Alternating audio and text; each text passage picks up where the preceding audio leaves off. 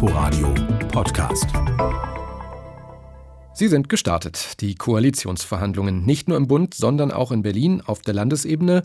SPD, Grüne und Linke verhandeln hier über die Neuauflage ihres Regierungsbündnisses. Das ist eines unserer Themen in dieser Viertelstunde. Und damit herzlich willkommen zu unserem landespolitischen Wochenrückblick, die Debatte in Berlin und Brandenburg. Dazu begrüßt sie Thorsten Gabriel.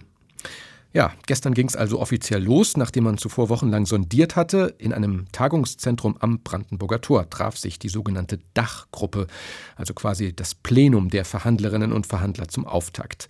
Bevor in nächster Zeit die Facharbeitsgruppen tagen, ging es erstmal vor allem um Formelles. Birgit Radatz berichtet. Es ist ein bisschen so, als säße man im Inneren eines Herzens, eines pulsierenden Organs, das jeden Moment anfangen wird, die Muskeln zu bewegen. Geschwungene, helle Holzvertäfelungen, viel Glas und eine Akustik, die Tontechnikern das Herz höher schlägen lässt. Beim Design des sogenannten Plenums im Tagungszentrum Axika am Brandenburger Tor hat es Architekt Frank Gehry offenbar nicht am Geld gemangelt. Ausgerechnet an diesem fast schon pompösen Ort müssen SPD-Landeschefin Franziska Giffey, Grünen-Fraktionsvorsitzende Bettina Jarasch und noch linken Kultursenator Klaus Lederer am Abend jedoch verkünden, dass unter einer künftigen Regierung der drei Parteien trotz vieler Wünsche nicht alles gehen wird. Wir werden nicht aus dem Vollen schöpfen können in dem Sinne, dass wir sagen, Geld spielt keine Rolle. Deshalb, so ergänzt Jarasch, müsse priorisiert werden. Für sie als Grüne ist klar, welches Thema weit oben auf einer solchen Prioritätenliste steht. Draußen vor der Tür haben uns die Fridays for Future mit ihrem Klimastreik daran erinnert, was die große, drängende Zukunftsfrage ist. Und auch unsere Koalition wird sich daran messen lassen müssen, welche Antworten sie für den Klimawandel hat und wie wir konkret beim Klimaschutz vorankommen. Ab Montag treffen sich die 16 Facharbeitsgruppen, die in ihrem jeweiligen Ressort von Bildung bis Stadtentwicklung konkrete Vorschläge für den Koalitionsvertrag erarbeiten. Auch sie nimmt SPD-Landeschefin Giffey beim Thema Geld in die Pflicht. Es ist jetzt Aufgabe der Facharbeitsgruppen, eben zu benennen, was ihnen am allerwichtigsten ist, welche Dinge sie auf jeden Fall wollen. Und wir haben uns verständigt, dass die Gesamtpriorisierung dann in der Dacharbeitsgruppe vorgenommen wird. Beim Thema Verwaltung gibt Giffey dann auch sogleich ein Versprechen ab. Wenn etwas in Berlin nicht funktioniere, bringe es nichts, mit dem Finger auf andere, etwa die Bezirke, zu zeigen. Ein Verhalten, das zuletzt auch die rot-rot-grüne Regierung immer wieder gern untereinander gemacht hatte. Nach ihrem ersten Koalitionsgespräch hingegen beenden sie schon gegenseitig ihre Sätze. Unsere Aufgabe ist es, dass wir für alle Berlinerinnen und Berliner eine Politik machen, wo sie am Ende sagen, ich habe den Eindruck, meine Stadt, diejenigen, die Verantwortung tragen. Denken mich mit. Hm? Denken mich mit. Denken mich mit, ja, mich, nicht, nicht so. Und äh, das ist ja das Entscheidende. Bis Ende November soll der Koalitionsvertrag stehen. Und kurz vor Weihnachten will Giffey sich dann vom Parlament zur regierenden Bürgermeisterin von Berlin wählen lassen. Der Bericht von Birgit Radatz. Die Schlagzeile im Boulevard kam in dieser Woche dramatisch daher. 67 statt 65 hieß es da mit dickem Ausrufezeichen. Und weiter, neue Koalition will höhere Altersgrenze für Verwaltungsbeamte, Lehrer, Polizisten, Feuerwehrleute und Justizdienstkräfte. Zitiert wurde Finanzsenator Matthias Kollatz, der sagte, eine Anhebung der Regelaltersgrenze scheine geboten. Und zitiert wird unter anderem die Gewerkschaft der Polizei, die kritisiert, das wäre eine unglaubliche Entscheidung. Erstaunlich, dass die Sache für so viel Aufregung gesorgt hat, denn Kollatz Aussage kam nicht überraschend. Sabine Müller berichtet. Rückblick ins Jahr 2016. Der Koalitionsvertrag für die neue rot-rot-grüne Regierung steht und auf Seite 141 ist festgehalten. Es wird eine stufenweise Heraufsetzung des Pensionsalters für alle Berliner Beamtinnen geprüft, sobald die Heranführung der Beamtenbesoldung an den Durchschnitt der Bundesländer erreicht ist. Zu diesem Zeitpunkt verdienen die Beamtinnen und Beamten in Berlin gut 4 Prozent weniger als der Durchschnitt in den anderen Bundesländern. Seitdem wurde die Besoldung schrittweise angehoben, um sie an den Bundesdurchschnitt anzugleichen. Auf Anfrage des RBB schreibt die Finanzverwaltung, dies ist in 2021, also in diesem Jahr, erfolgt. Klingt also danach, als sei genau jetzt eine Debatte erwartbar gewesen, ob das Personal in Verwaltung und Schulen weiter mit 65 Jahren in Pension geht, ob bei Polizei und Feuerwehr je nach Laufbahn bzw. Dienstjahren weiterhin schon deutlich früher Schluss sein soll. Warum dann also die Aufregung? Das hat zwei Gründe. Zum einen sei die Besoldung noch gar nicht wirklich angeglichen, beklagt Benjamin Jendro von der Gewerkschaft der Polizei, GdP. Zumindest nicht die Grundbesoldung. Der Berliner Senat hat es äh, über Zulagen, wie zum Beispiel die Hauptstadtzulage, getan. Ein bisschen Taschenspielertrick. Zulagen, das wissen Berliner Beamtinnen und Beamte, kann man schnell mal wieder wegnehmen. Auch Frank Becker, Landesvorsitzender beim Beamtenbund DBB, kritisiert. Wir hinken da immer noch äh, hinterher. Zum anderen ärgern sich Gewerkschaftler, weil sie andere Signale aus der Politik bekommen hatten. Als die GdP vor der Wahl bei den Spitzenkandidatinnen und Kandidaten wegen einer möglichen Anhebung nachfragte, da hätten, so erzählt es Benjamin Jendro, bis auf die Grünen alle erklärt, dass es keine Verpflichtung werden soll, dass es, äh, wenn überhaupt, dann eine freiwillige Entscheidung bleiben soll und dass es gar nicht zur Debatte steht. Aus der Finanzverwaltung heißt es dazu nur Umsetzung und Ausgestaltung in der kommenden Legislaturperiode hängt von der Schwerpunktsetzung des neuen Senats ab. Diese gilt es zunächst abzuwarten. Klar ist aber, Senator Kollatz würde eine Anhebung des Pensionsalters begrüßen. Er argumentiert, die anderen 15 Bundesländer hätten das ja auch so gemacht. Berlin sei aber ein Sonderfall, erwidern Jendro und Becker, denn wegen der besonderen Belastungen aufgrund der Hauptstadtsituation seien die Beamtinnen und Beamten im Dauerstress und viel krank. Und wenn wir da noch die Altersgrenze äh, erhöhen, äh, weiß ich nicht, ob wir da, ich sag mal, allen einen Gefallen mit äh, tun. Die Gewerkschaft der Polizei hat derweil einen offenen Brief an die Fraktionsvorsitzenden Senatsmitglieder und die Spitzenkandidatinnen Franziska Giffey und Bettina Jarasch geschrieben. Darin bietet sie Gespräche über Lösungen an, zum Beispiel einen sogenannten Pensionskorridor, in dem Beamtinnen und Beamte freiwillig entscheiden können, wann sie in den Ruhestand gehen. Nun hofft die Gewerkschaft auf schnelle Rückmeldung auf das Gesprächsangebot, bevor bei den Koalitionsgesprächen eventuell Tatsachen geschaffen werden. Der Bericht von Sabine Müller. Für Berlins Schulen soll bis Mitte Dezember ein weitgehender Ausgabestopp gelten. Ausgenommen sind laut der Bildungsverwaltung aber unter anderem Personalausgaben. Die Details finden sich in einem Schreiben an die Schulen, das in dieser Woche verschickt wurde. Eine 47 Millionen Euro Einsparung muss die gesamte Senatsverwaltung erbringen.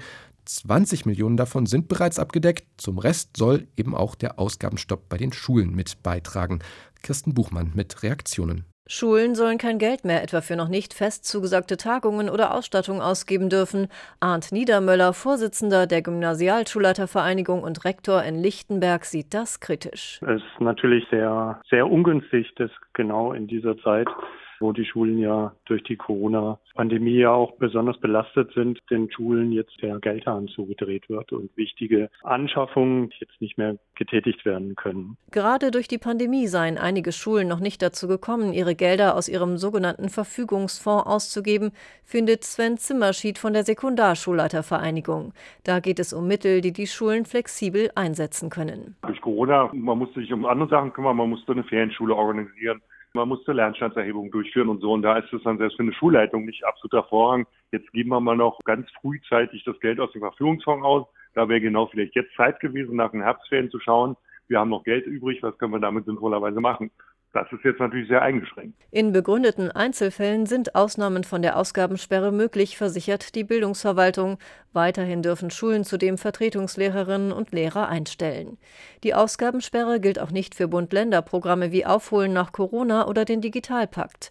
Der Sparkurs betreffe im Übrigen nicht die Schulen allein, betont die Bildungsverwaltung, denn schon vor der Sommerpause habe das Abgeordnetenhaus sogenannte pauschale Minderausgaben für alle Ressorts beschlossen. Allerdings hätte sich Arndt Niedermüller gewünscht, dass die Schulen davon ausgeklammert worden wären. Da wird es sicherlich die eine oder andere Schule geben, die sich jetzt durch so ein Signal ausgebremst fühlt.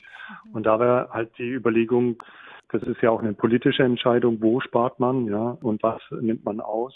Da hätte ich mir schon sehr gewünscht, dass jetzt gerade halt in Corona-Zeiten die Berliner Schulen da halt besonders beachtet werden würden. Neu ist eine Ausgabensperre für die Schulen laut der Bildungsverwaltung nicht. Sie kommt allerdings früher als im Vorjahr und umfasst eine größere Einsparsumme. Die einzelnen Berliner Schulen werden unterschiedlich davon betroffen sein, je nachdem, welchen Anteil ihrer Mittel sie schon ausgegeben haben. Kirsten Buchmann berichtete. Sie hören den landespolitischen Wochenrückblick hier im Inforadio, die Debatte in Berlin und Brandenburg. Nicht nur in Berlin wird jetzt koalitionsverhandelt, sondern auch in äh, Berlin. Also, was ich sagen will, nicht nur im Land, sondern auch im Bund haben die Koalitionsverhandlungen begonnen. Dort reden SPD, Grüne und FDP miteinander. Die Ampelkoalitionäre haben natürlich auch Arbeitsgruppen und dort sitzen insgesamt 300 Verhandlerinnen und Verhandler von jeder Partei 100 aus allen Teilen der Republik zusammen. Zehn kommen dabei aus Berlin, aber nur vier aus Brandenburg. Und gerade bei der Brandenburger SPD, die ja ein sehr gutes Wahlergebnis eingefahren hatte, ist die Enttäuschung groß. Aus Potsdam Oliver Schosch. Von 100 Verhandlern der SPD kommen nur zwei aus Brandenburg. Die anderen ostdeutschen Landesverbände stellen drei oder vier. In Brandenburg sorgt das mancherorts für Kopfschütteln, unter anderem beim Landesvorsitzenden der Freien Wähler Peter Wieder. Selten steckte so wenig Ostkompetenz in der Bildung einer neuen Regierung, in Koalitionsverhandlungen. Und natürlich können wir aus Brandenburger Sicht nicht zufrieden sein, wenn der größte Koalitionspartner dermaßen unterrepräsentiert ist. Laut RBB-Informationen kommen immerhin sechs SPD-Vertreter aus Hamburg, also aus der alten Heimat des Kanzlers in Spee, Olaf Scholz. Aus Scholz' neuer Heimat Brandenburg, wo für ihn Wahlkampf gemacht wurde, kommt nur ein Drittel. Für den linken Fraktionschef im Brandenburger Landtag, Sebastian Walter, zeigt das, dass der eigene Kanzler und das eigene SPD-Mitglied aus Brandenburg die Kompetenz des eigenen Landesverbandes völlig anders einschätzt, als es die SPD Brandenburg selbst tut. Dass Olaf Scholz am Ende dann doch lieber auf seine Genossinnen und Genossen aus Hamburg setzt und nicht die aus Brandenburg. Auch der SPD-Fraktionschef im Brandenburger Landtag, Erik Stohn, ist unzufrieden. Klar, bei zehn von zehn gewonnenen Direktmandaten und dem fünftstärksten Ergebnis, was die SPD Brandenburg zum SPD-Bundesergebnis beisteuert, hätte man sich da mehr vorstellen können. Auch für sich selbst hatte sich Erik Stohn mehr vorgestellt. Seine Landtagsfraktion verdrängt ihn gerade erfolgreich vom Fraktionsvorsitz, da wollte er eigentlich in Berlin mitverhandeln. Doch am Ende reichte es dann nur für den erweiterten Beraterkreis, also für die Ersatzbank im Bereich Wirtschaft. Immerhin sind die beiden Brandenburger SPD-Verhandler politische Schwergewichte. Ministerpräsident Dietmar Woidke verhandelt über die Zukunft der Braunkohleregion Lausitz in der Arbeitsgruppe Klima, Energie und Transformation. Wissenschaftsministerin Manja Schüle verhandelt in der Arbeitsgruppe Innovation, Wissenschaft und Forschung, wo sie unter anderem auf den noch regierenden Bürgermeister von Berlin Michael Müller trifft. Die Berliner SPD wird noch durch Chancel Kisseltepe und Gabi Bischoff vertreten und durch Parteivize Kevin Kühnert als Leiter der Gruppe Bauen und Wohnen. Hier verhandelt auch Canan Bayram, die das Grünen Direktmandat in Friedrichshain-Kreuzberg gewonnen hat. Weitere Berliner Grünen-Vertreter sind Renate Künast und Lisa Paus. Die Brandenburger Grünen sind am Ende nur durch einen vertreten, Umweltminister Axel Vogel in der Arbeitsgruppe Umwelt und Naturschutz. Bei der FDP wird Brandenburg durch Linda Teuteberg repräsentiert und Berlin Berlin durch Daniela Kluckert, Marin Jasper-Winter und Bernd Schlömer. Oliver Schosch. Während die Ampelparteien also an einer neuen Regierung feilen und Zuversicht verbreiten, ist die CDU weiter mit der Aufarbeitung ihrer Wahlschlappe beschäftigt. Woran hat es gelegen? Braucht es jetzt eine Doppelspitze? Und wie stellt sich die Partei künftig auch inhaltlich besser auf? Das wird nicht nur auf Bundesebene diskutiert, sondern auch an der CDU-Basis in Brandenburg, beispielsweise in der Prignitz. Von dort berichtet Amelie Ernst. Ein großer Berg belegte Brötchen mit Ei, Käse und Fleischsalat steht auf dem Konferenztisch in der CDU-Kreisgeschäftsstelle in Perleberg. Kaffee und Brötchen sollen die Stimmung an diesem Abend zumindest ein bisschen heben. Dann begrüße ich euch heute hier in der Kreisgeschäftsstelle und freue mich, dass ihr alle äh, heute gekommen seid und wir uns ein wenig darüber austauschen können, wie der Wahlkampf gelaufen ist. Wir haben ja äh, doch schon mit dem Verlust des Mandates hier in unserem Wahlkreis einen großen Verlust zu beklagen. Vizekreischef Christopher Nowak kommt gleich auf einen wunden Punkt zu sprechen. Die Prignitz wird im Bundestag nun nicht mehr von einem CDU-Direktkandidaten vertreten, sondern von dessen SPD-Konkurrentin. Während Sebastian Steinecke bei der Wahl vor vier Jahren mit über 30 Prozent noch klar vorne lag, holte er dieses Mal nicht mal mehr 20 Prozent und landete sogar noch knapp hinter dem AfD-Bewerber. Also man konnte sich hier, glaube ich, drehen und wenden, wie man wollte.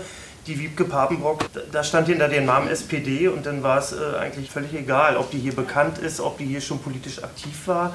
Wer Sebastian Steinecke hier im Kreis nicht kannte, der hat irgendwie unter dem Stein gelebt, weil das ist natürlich schon enttäuschend. Die Vertreter der Ortsverbände Karstedt, Wittenberge und Perleberg sind sich einig. Die Personaldebatte rund um Armin Laschet und seine Mitbewerber hat dem Wahlkampf auch in der Prignitz massiv geschadet. Das haben wir doch gesehen, dass das einfach nicht funktioniert. Das hat uns doch teilweise auch in die Problematik gebracht, in der wir jetzt stecken, dass wir permanent über Personen reden, was überhaupt keine Zielführung hatte, was uns inhaltlich nicht weiterbringt und überhaupt nicht. Zurück zu den Inhalten findet auch Juliane Scheer vom CDU-Ortsverband Karstedt, denn nicht allein Personaldebatten seien das Problem. Wenn man irgendwo gefragt wurde, ja, wofür steht denn die CDU, dann konnte man die Themen eben benennen, aber die haben sich nicht großartig von den anderen Parteien unterschieden. Fehlen der CDU inzwischen die Inhalte oder wurden sie nur nicht richtig transportiert? Darüber wird auch an diesem Abend in Perleberg kontrovers diskutiert. Ich glaube nicht, dass unser Problem die Inhalte sind oder waren. Das Problem ist tatsächlich die Kommunikation darüber. Wir haben es irgendwie nicht auf die Straße bekommen. Die Antworten gab es ja nicht. Ja, also das Konkrete hat mir gefehlt. Und da finde ich, da müssen wir äh, einfach besser werden beim nächsten Mal. Weil also, dass äh, die CDU groß gesagt hat, äh, wir wollen den Klimaschutz, aber wir wollen ihn so, dass die Wirtschaft stark bleibt, das haben wir alle tausendmal gehört. Aber wie soll das funktionieren? Das hat uns keiner gesagt. Kreisgeschäftsführerin Mandy Köppen und Beisitzer Steffen Brandes suchen nach einem gemeinsamen Nenner. Überhaupt müsse die CDU künftig auch nach außen wieder geschlossener auftreten, meinen sie hier. Und die Zeit sei reif für eine Doppelspitze, auch bei der CDU. Das muss drin sein bei uns. Und da bin ich mir auch sicher, dass es genug Frauen gibt, die das können. Wenn wir jetzt eindeutig gewonnen hätten, dann wäre doch wahrscheinlich so gewesen, dass alle Stimmen, die vielleicht auch eine Veränderung fordern oder, oder anregen, danach weg gewesen wären. Und jetzt haben wir aber die Chance, dass wir sagen, wir gucken mal, wo können wir moderner werden. Die Chancen hätten wir sonst nicht. Scheitern als Chance, so lautet jetzt das Motto, auch für die CDU-Wahlkämpfer in der Prignitz. Amelie Ernst berichtete. Und soweit unser landespolitischer Rückblick auf die Woche in Berlin und Brandenburg hier im Inforadio. Schön, dass Sie dabei waren. Danke dafür, sagt Thorsten Gabriel. Inforadio Podcast.